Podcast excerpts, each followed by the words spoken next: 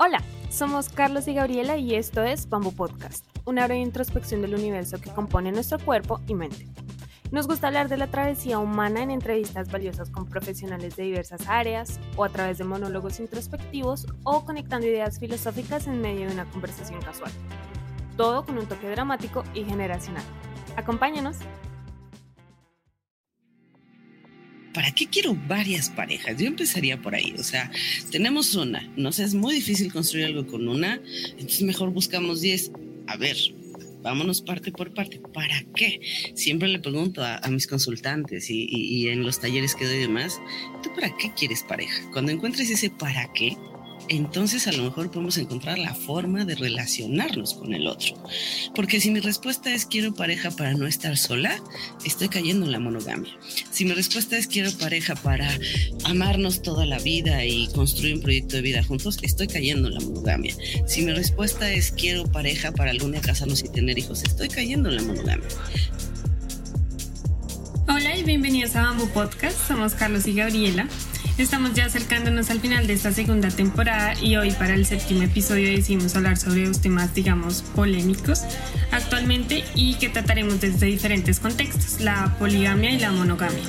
Este y los demás episodios completos de esta temporada pueden escucharlos en Spotify, Deezer, Google Podcast y también en Apple Podcast donde pueden dejar una breve reseña o comentario, lo que nos ayuda a crecer y a desarrollar nuevos temas y contenidos para ustedes. Hola a todos y gracias por acompañarnos en este nuevo episodio. Para este tema fue difícil y medio complicado encontrar a nuestro invitado, pero afortunadamente encontramos a Aralia Valdés, que nos abrió un espacio en su agenda. Ella es licenciada en Antropología Social con estudios de maestría en Filosofía, una especialidad internacional en Filosofía Aplicada y un doctorado honoris causa en 2017 por el Claustro Doctoral Iberoamericano. Su pasión es enseñar a la gente a aplicar la filosofía en sus vidas y facilitar herramientas para que las personas mejoren su calidad de vida. Ahora también lo hace a través de su podcast Filosofía aplicada a la vida. También ha colaborado con distintas organizaciones nacionales e internacionales en el desarrollo y consultoría de proyectos pedagógicos y filosóficos. Sin más preámbulos, bienvenida Aralia y muchas gracias por estar aquí con nosotros. Muchas gracias, Carlos, Gabriela. Muchísimas gracias por la invitación y pues es el placer es mío, el gusto es mío. Y bueno, hola Aralia de nuevo, gracias por estar acá con nosotros. Y quisiéramos dar comienzo desde uno de los orígenes de la tradición de la monogamia, con la pregunta, ¿qué significa la monogamia desde la religión católica y como una especie de contrato social? Bien, bueno, eh, pues esa pregunta da para hacer tesis académicas porque justamente la monogamia es eh, uno de los instrumentos, diría yo, eh, que ha utilizado eh, la religión para seguirse transmitiendo, para consolidarse, eh, pero es que no solo la religión, sino como es tan útil, se engarzó también con el sistema de producción, que es el capitalismo, neoliberalismo hoy en día, y entonces lo que hace la monogamia es reproducir eh, ideologías que parecieran muy grandes, por ejemplo, el patriarcado. ¿No? El patriarcado que se lee como una cosa muy grande del sistema, en donde podemos ver el poder vertical y entonces nos imaginamos a un presidente o a un grupo de señores que pueden dominar un país. Bueno, ese patriarcado se reproduce de manera chiquitita dentro de la familia. Y para que se reproduzca, pues la religión y el, y el capitalismo lo han posibilitado. Y entonces en la familia volvemos a replicar la misma estructura patriarcal de un sistema. Y en la familia tenemos pues al patriarca, que es el encargado, el, padre de familia, el, el, proveedor, etcétera, etcétera, que es el que tiene el poder principal, es el jerarca, digamos. Y de ahí todos los demás están subordinados a ese poder del patriarca. Entonces, el problema de la monogamia es que es una estructura social que limita e impide relacionarnos de maneras distintas y nos obliga a encontrar una forma única de relacionarnos, que es a través de la familia monogámica nuclear, es específicamente nuclear, es decir, todo gira en torno a un solo núcleo, que en este caso pues es el patriarca o el padre de familia. Entonces, a nivel religioso, la monogamia eh, representa la única forma posible de relación socialmente aceptada. y esta monogamia implica un código extra que es la heteronormatividad. Es decir, ser monogámicos implica tener una sola pareja y que a partir de esa pareja dejamos el centro de la familia. La pareja es el centro y de ahí se despliega todo el resto de la familia. Pero el hecho de que sea heteronormativa quiere decir que tiene que entrar en el juego necesariamente de la heterosexualidad. Es decir, estas nuevas familias, entre comillas, que estamos aceptando hoy en día a nivel social como familias este, eh, de dos padres del mismo sexo, dos madres o dos padres, que de todas maneras son monogámicas, tienen un hijo, una, una familia nuclear, dos, tres hijos, no importa, pero se redistribuyen los, los papeles, las tareas, el poder, las obligaciones de la misma manera que la familia tradicional, esas familias son monogámicas, están cayendo en el papel del, del patriarcado monogámico, pero no están jugando en la heteronormatividad. Es decir, la heteronormatividad significa que esa familia monogámica tiene que ser fundada necesariamente por un varón y una mujer. Y eso implica otros códigos de poder eh, un poco más eh, amplios, que incluso las familias eh, homoparentales de los dos mismos sexos, los padres o los dos mismos géneros, ambos padres, también adquieren este tipo de códigos sociales de conducta heteronormadas y entonces resulta que tenemos una familia que en teoría es diferente, que trata de romper esta norma em, católica y, capitalista de ser una familia nuclear monogámica, pero terminan reproduciendo estereotipos de la heteronormatividad y entonces una de las dos personas termina siendo la femenina, la otra la masculina, una de las dos termina siendo la proveedora, la otra la que se encarga de los niños y eso solo es reproducir la misma estructura, pero pues con otros personajes. Y por eso no se ha podido romper la monogamia. No creo que se pueda romper rápidamente porque necesitamos un cambio de pensamiento, de forma de vivir. Y eso implicará un cambio de estructura. Y entonces ahí se posibilitaría otra forma de relacionarnos.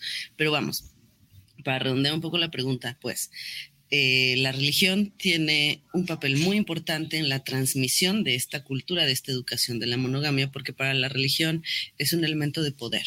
Si la religión pierde la estructura familiar nuclear, la religión va a perder mucha fuerza, porque ese es un medio principal de transmisión, de reproducción entonces se le acabaría, digamos, pues los seguidores gratis que, que le damos cuando tenemos hijos y los llevamos al, ¿no? este, al catequismo y estas cosas, pues se los estamos entregando a la iglesia, así nomás sin darnos cuenta porque les estamos metiendo toda la ideología que implica esta iglesia, ¿no? Entonces, bueno, por ahí la primera respuesta para poder profundizar un poquito más. Además que el contexto me parece muy relevante del, del concepto, todo lo que acabas de explicar, porque de, hecho, eso, eso, abre y toca diferentes puntos de, la, de las siguientes preguntas que vamos a, desarrollar. Pero es la, la, la, monogamia como un concepto construido, algo más complejo que una simple relación, que es como tal vez se puede ver hoy en día. O sea, que simplemente se ve como una relación donde hay un par, pero pues no, no es tan complejo y a lo mejor en su dimensión, como lo acabas de mencionar, pues se entiende mucho mejor.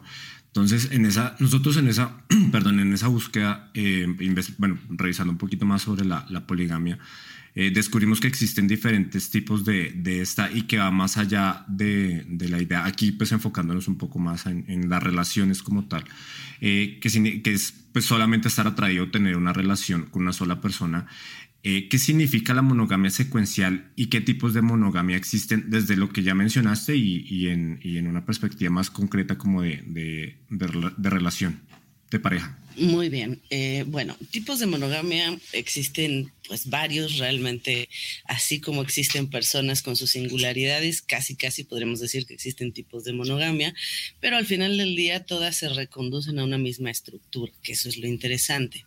Eh, esto que llamamos la, monogamia secuencial, que es la más común, es la que casi todo el mundo conoce y aplica eh, se llama secuencial porque pues va en secuencia, es decir, tienes una pareja, la terminas, buscas otra, la terminas, buscas otra, la terminas y así ad infinitum, ¿no?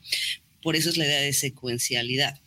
Eh, la monogamia secuencial lo que implica entonces es aceptar la idea de que tienes una sola pareja eh, en común acuerdo, con consenso de momento y que cuando aparece otro afecto en tu vida, otra persona a la que quieres o, con quien quieres compartir el tiempo, lo que hay que hacer es romper o terminar esa relación previa para poder pasar a la siguiente relación.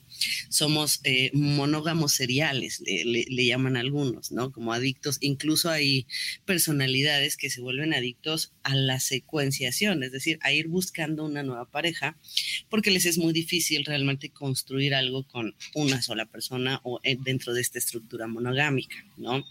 Eh, ahora, existen eh, muchos tipos, como decíamos, ¿no? De monogamias e incluso de poligamias eh, no evidentes, no aceptadas o no consensadas, ¿no? Podemos entrar a una relación en la que en teoría tengamos una monogamia consensada, pero el problema es que cuando entramos a una relación, esperamos que el otro tenga los mismos códigos y las mismas normas sociales y los mismos valores que yo, y ni siquiera le pregunto qué tipo de relación vamos a tener, solo asumo que va a ser monogámica. Eso se llama monogamia no consensada, es simplemente monogamia esperada, ¿no? el común, estoy esperando pues la norma. Y entonces, ¿qué pasa? Entro a mi relación de pareja en esta supuesta norma previamente establecida y nunca nos preguntamos, por ejemplo, qué significa la infidelidad para ambos. Nunca nos preguntamos qué significa eh, el amor para ambos y entonces de pronto, no sé, yo descubro que mi pareja se está escribiendo con otra persona y resulta que para mí la infidelidad significaba eh, fijarte afectuosamente o amorosamente en alguien más. Y entonces basta con ese signo de que mi pareja esté escribiendo con alguien más para que yo sienta traición, para que yo me sienta engañada, para que yo me sienta que me cuernearon o ahora sí me aplicaron la infidelidad con todas sus letras. Y entonces me desgarro por dentro, ¿no? Y se me cae el mundo y mi relación se termina cuando la otra persona solo había escrito con alguien más, pero el asunto es que los códigos no estaban previamente establecidos. Y ese es el gran tema de la monogamia. Más allá de que la poligamia pueda ser una propuesta más libre quizá, que eso yo todavía lo pongo bastante en duda, por eh, justamente las ataduras sociales que tenemos, nos es muy difícil romper la estructura. Cuando intentamos ir a la poligamia, casi siempre terminamos haciendo una, eh, pues una especie de monogamia con varias parejas, ¿no? Este, que esto le llaman eh, poligamia heteronormada precisamente. Entonces, hablo con mi pareja y creemos que la idea es pues tener varias parejas, pero ¿con qué lógica? Cuáles son las reglas del juego, cuáles son los acuerdos dentro de cada pareja, cuál es lo importante de cada relación, para qué quiero varias parejas. Yo empezaría por ahí, o sea, tenemos una, no sé, es muy difícil construir algo con una, entonces mejor buscamos 10. A ver, vámonos parte por parte. ¿Para qué? Siempre le pregunto a, mis consultantes y, y, en los talleres que doy y demás, ¿tú para qué quieres pareja? Cuando encuentres ese para qué, entonces a lo mejor podemos encontrar la forma de relacionarnos con el otro. Porque si mi respuesta es quiero pareja para no estar sola, estoy cayendo en la monogamia. Si mi respuesta es quiero pareja para amarnos toda la vida y construir un proyecto de vida juntos, estoy cayendo en la monogamia. Si mi respuesta es quiero pareja para algún día casarnos y tener hijos, estoy cayendo en la monogamia. Entonces, si aprendemos a hacernos preguntas interesantes, profundas, podemos empezar a romper con pequeñas estructuras que tenemos muy introyectadas. Y por eso, responder qué tipos de monogamia hay pues eh, más bien hay que darnos cuenta, porque son infinitos, son múltiples los tipos de monogamia. Siempre que se pueda transgredir un acuerdo tácito, o sea, velado, pues ahí hay una estructura monogámica que estamos rompiendo. Entonces, a lo mejor valdría más la pena aprender a preguntarnos eh, de otras formas para pensar porque estoy reproduciendo la monogamia, que, me hace sentir bien de esta forma monogámica, o nada me hace sentir bien, pero es la que conozco, es la que estoy acostumbrada, eh, no me imagino otras formas, no puedo experimentarlo porque mi contexto tampoco me lo permite. Entonces, preguntas más íntimas de cómo tú te relacionas con esa idea de pareja y para qué la quieres, cuando respondas de verdad, ¿para qué quieres una pareja? Y entonces encuentres una respuesta que es libre o que es constructiva o que es em, desde el eros, por ejemplo, para conectarme con el otro, para construir con el otro, ya no hay un sentido de posesión, ya no hay un sentido de un fin, ¿no? De utilizar a la persona como un medio para un fin, como hacer familia y tener hijos, por ejemplo. Eso es usar a alguien como un medio para un fin, ¿no? Hasta ese punto entonces vamos a poder darnos cuenta de cómo podríamos romper esta estructura monogámica y empezar a explorar otras estructuras como la poligamia, por ejemplo. Que la poligamia nosotros en nuestra sociedad la conocemos mucho mejor como la infidelidad, por ejemplo. ¿no? O sea, poligamia no explícita. Bueno, pues nada, es una infidelidad velada porque no es que estén de acuerdo todos en tener varias parejas, sino que simplemente estoy de acuerdo en hacerme mensa cuando mi pareja esté con otras personas porque me conviene, ¿no? Pero eso no implica que yo pueda estar con otras personas. O sí, porque ahí es donde se empieza a complicar un poco la historia. Pero bueno, les devuelvo el micrófono, mis queridos con lo que mencionabas al principio de los diferentes códigos, creo que es esa estructura monogámica que mencionas está tan dentro de nosotros que no nos damos cuenta de esa estructura que quisiera dar un ejemplo. Cuando yo era más joven, bueno, y aún, pues yo veía películas o series normalmente eh, de Estados Unidos y yo veía que muchas veces los personajes cuando iniciaban una relación antes pues, de empezar la relación decían como, bueno, vamos a estar saliendo solo los dos o vas a ver otras personas, vas a estar en citas con otras personas. Y antes a mí eso me parecía muy raro porque no es algo a lo que yo, que yo haya visto pues en mi contexto social que uno se pregunte, ¿vas a salir con otras personas? Sino es simplemente como, si estamos saliendo, somos solo los dos y ya. Entonces, como que antes sí se me hacía muy extraño que la gente hiciera esa pregunta. Y ahora ya, pues en este momento, siento que todo el mundo debería siempre hacer esa pregunta antes de iniciar una relación. Y, y sí, o sea, se me, se me o sea, por eso eh, hago énfasis en que tenemos esa estructura tan adentro que ni siquiera nos damos cuenta de esos pequeños detalles que cambian totalmente la forma en la que creamos o empezamos a construir una relación. Y no sé si esta respuesta la, la, la, la, respuesta a esta pregunta sea la religión, porque pues creo que es muy relacionado con lo que hice al principio, pero ¿de dónde surge el imperativo por encontrar nuestra pareja de vida como una realización personal? Y aquí también hacemos referencia como a que el hecho de no encontrar esta pareja se ve como un fracaso o también puede ser muy estigmatizado dentro del contexto social, incluso si la persona sí quiere encontrar la pareja, pero no lo logra. Por supuesto, qué buena pregunta. Mira, em, pues no sé, seguramente todos hemos escuchado que antes las relaciones se hacían por conveniencia. ¿No? Eran matrimonios por arreglo, por conveniencia, y de pronto en algún momento de la historia de la humanidad empezamos a casarnos por amor, ya no por conveniencia, ¿no? O sea, en vez de casarnos por deber, empezamos a hacerlo por placer, en teoría. Esto se da más o menos, eh, pues hace poquito, ¿no? Creen que tiene mucho, esto empieza a suceder, pues... primera mitad del siglo XX, ¿no? empieza a haber ahí una especie de planteamiento distinto del para qué eh, entrar a una relación, porque antes, pues era extremadamente evidente que una relación solamente era para formar una familia y una familia relacionada en términos del sistema de producción. Es decir, a quién vamos a heredar, cuántos hijos vamos a tener, quién va a seguir con la empresa familiar, etcétera, etcétera, etcétera. O si somos campesinos, ¿no? ¿Cuántos hijos necesitamos para sostener la tierra que tenemos? O sea, todo iba en función de la producción. ¿Qué pasa? Llega la industrialización, se acelera el mundo, se aceleran las formas de producción y entonces cambia eh, la necesidad social se vuelve cada vez más complicado sostener familias muy grandes, muy extensas. Eh, por la forma de producción precisamente. Y, por ejemplo, se empiezan a, a prohibir cosas como el trabajo infantil cosa que antes era súper bien visto. Y esto estamos hablando de los años 60, ¿no? 70, ¿no? Es, es a la vuelta de la esquina, parece muy lejos, ¿no? Parece que estamos muy ya civilizados, muy avanzados en nuestro pensamiento. No, no. Hace apenas unos años nos casábamos por obligación, teníamos hijos solamente para que trabajaran, veíamos muy bien que los niños trabajaran, que las mujeres no votaran. O sea, 1957, el voto femenino, estamos hablando ni de un siglo de, liberar un poco esa estructura. Ahora, imagínense lo que nos va a costar liberar la monogamia completa, pues todavía nos queda medio siglo por delante o un poquito más, ¿no? Pero bueno, em, justamente en esta primera mitad del siglo XX, empieza a cambiar la estructura industrial, la estructura de producción. Ahora es, eh, es más difícil, insisto, sostener familias muy grandes, entonces hay que reducir la familia y empiezan a hacer esto de la familia nuclear.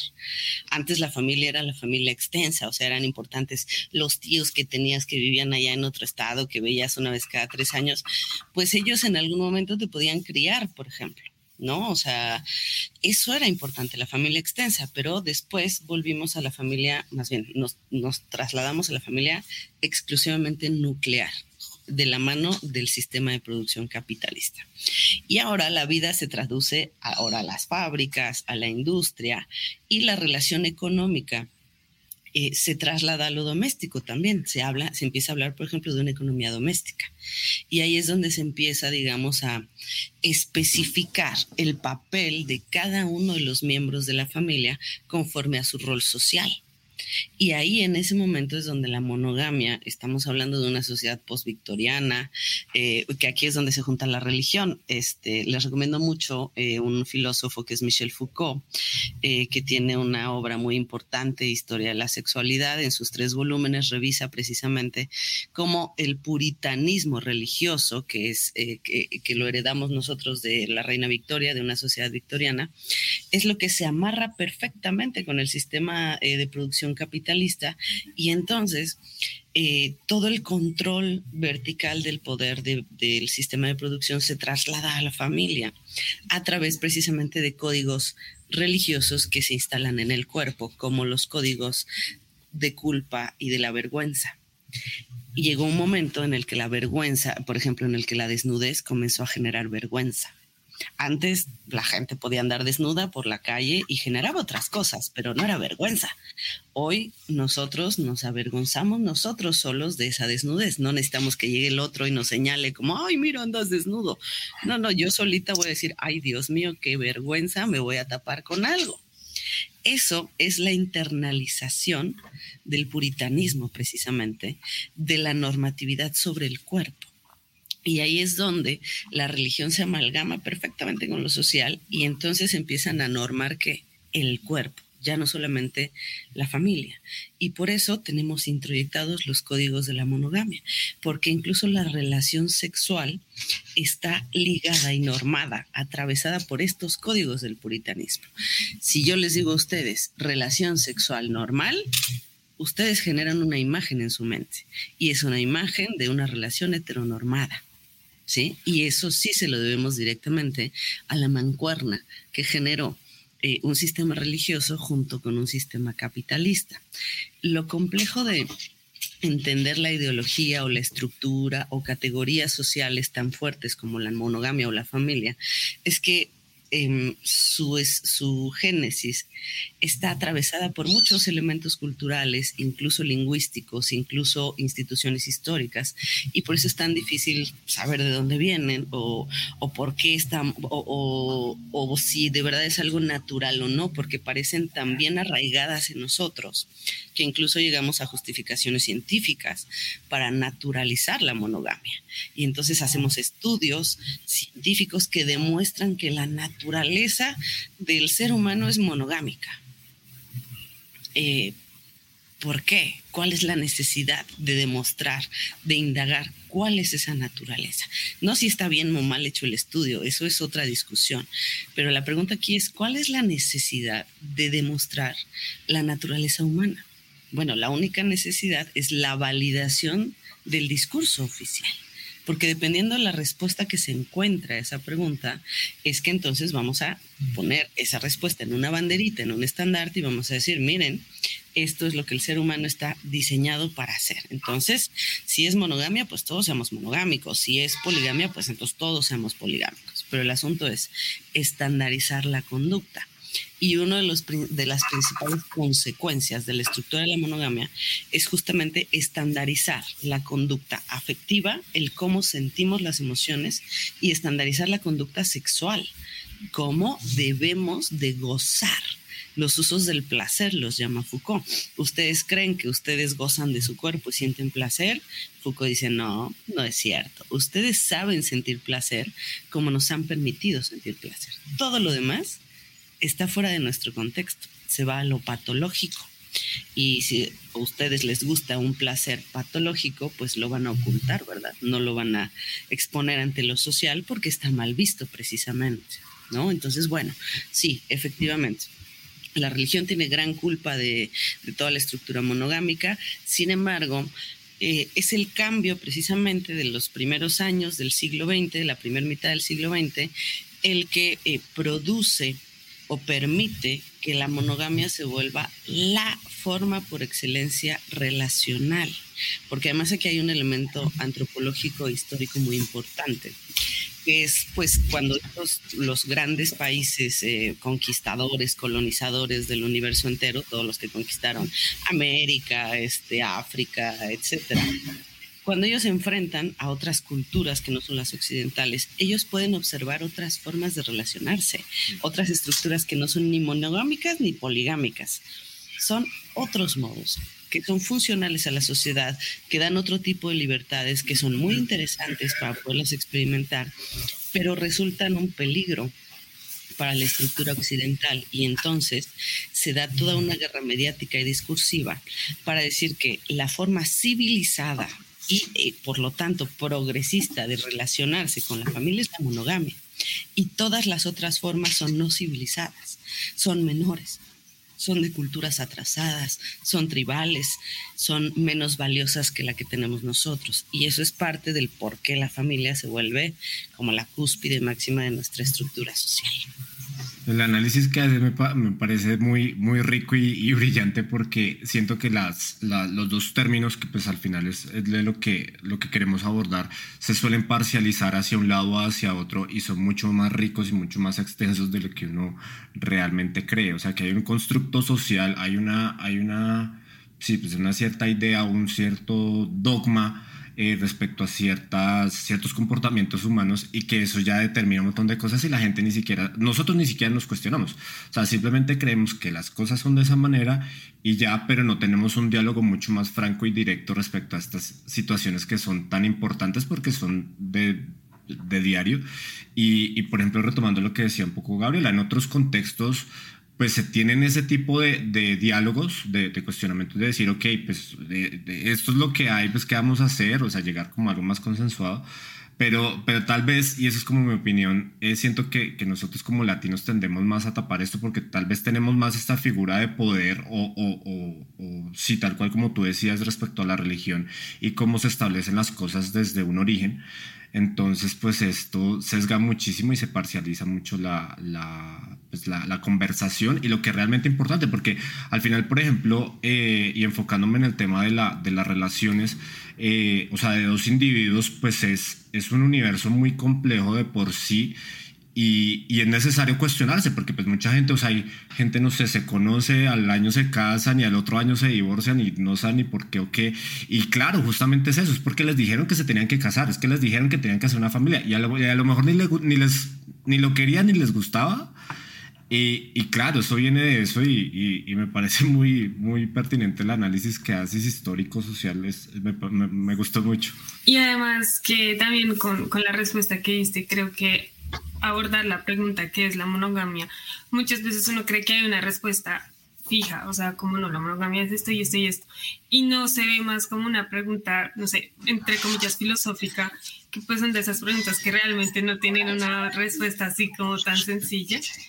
Y, y sí, o sea, ya, ya verlo desde una perspectiva que puede ser una pregunta incluso sin respuesta, pues ya cambia totalmente la forma en la que uno ve estos dos conceptos, ¿no?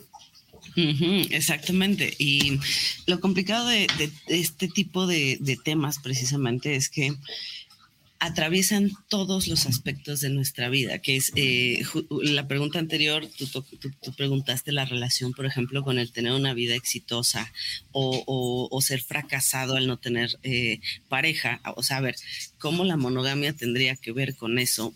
Bueno, justo es que lo complejo es que atraviesa tantos aspectos que uno de los aspectos es la identidad.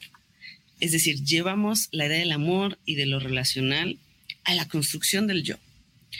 Eh, como si en la construcción del yo pudiéramos depender de una sola relación para construirnos a nosotros mismos. Eso es una aberración filosófica, o sea, para construirnos nosotros como individuo necesitamos tener múltiples relaciones atravesándonos, o sea, se llama la otredad precisamente, esa otredad que nos atraviesa, que es la mirada de alguien que no conoces, la palabra de toda tu familia, no solo de la monogámica, eh, el escucha de todos tus compañeros de la escuela, o sea, ese contacto con lo múltiple, con muchos otros yoes en el mundo, es lo que te hace a ti como individuo, es lo que te permite ir identificando elementos constitutivos tuyos, eh, cosas que te gustaría cambiar, habilidades, actitudes, etcétera, etcétera. Eh, pero la monogamia cuando se ata, más bien, el discurso del sistema de producción, que es el capitalista neoliberalista, cuando se liga a otros ámbitos de la vida, como el religioso, como el amoroso, como el personal, es donde nos están reventando como sociedad, porque el eje de todo el discurso neoliberalista parte eh, en dos lógicas muy sencillas. Bueno, en una lógica que de ahí se derivan otras cosas. La lógica de todo el capitalismo es gana-pierde. Toda relación implica ganar o perder. ¿Sí? Y si se fijan, en la relación amorosa ganamos y perdemos. Hasta tenemos canciones, ¿no? Porque yo en el amor soy un idiota y no sé cuántas cosas. Todas nos dicen, salgo perdiendo y quien, eh, quien dejó al otro es quien sale ganando. Al que dejaron es el que sale perdiendo. Yo siempre me pregunto, ¿de verdad en una relación amorosa pierdes? No ambos ganaron experiencias, no ambos ganaron afecto, no ambos ganaron, bueno, podríamos ganar amistades maravillosas de por vida, pero no, la estructura monogámica lo impide precisamente, ¿no?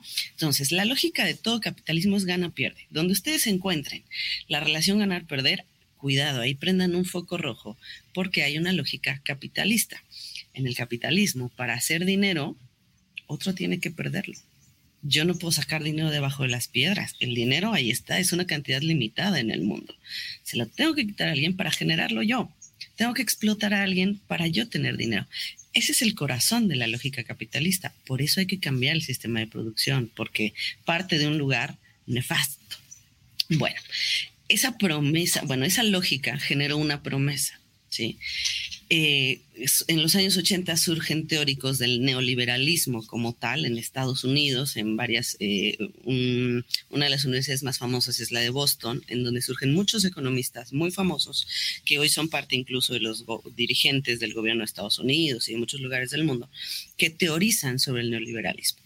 Y lo que ellos dicen es, esta lógica gana-pierde es la natural, porque el ser humano es competitivo por naturaleza todas esas afirmaciones son cuestionables. Sí, podríamos afirmar exactamente lo contrario, que el ser humano es colaborativo por naturaleza y los argumentos son los mismos. Entonces es arbitrario ese planteamiento. Ok, parten de ese planteamiento arbitrario y al afirmar que somos ambiciosos y competitivos por naturaleza, proponen la idea del libre mercado, pensando que la libertad entendida muy diferente a lo que entendían la libertad eh, virtuosa los griegos.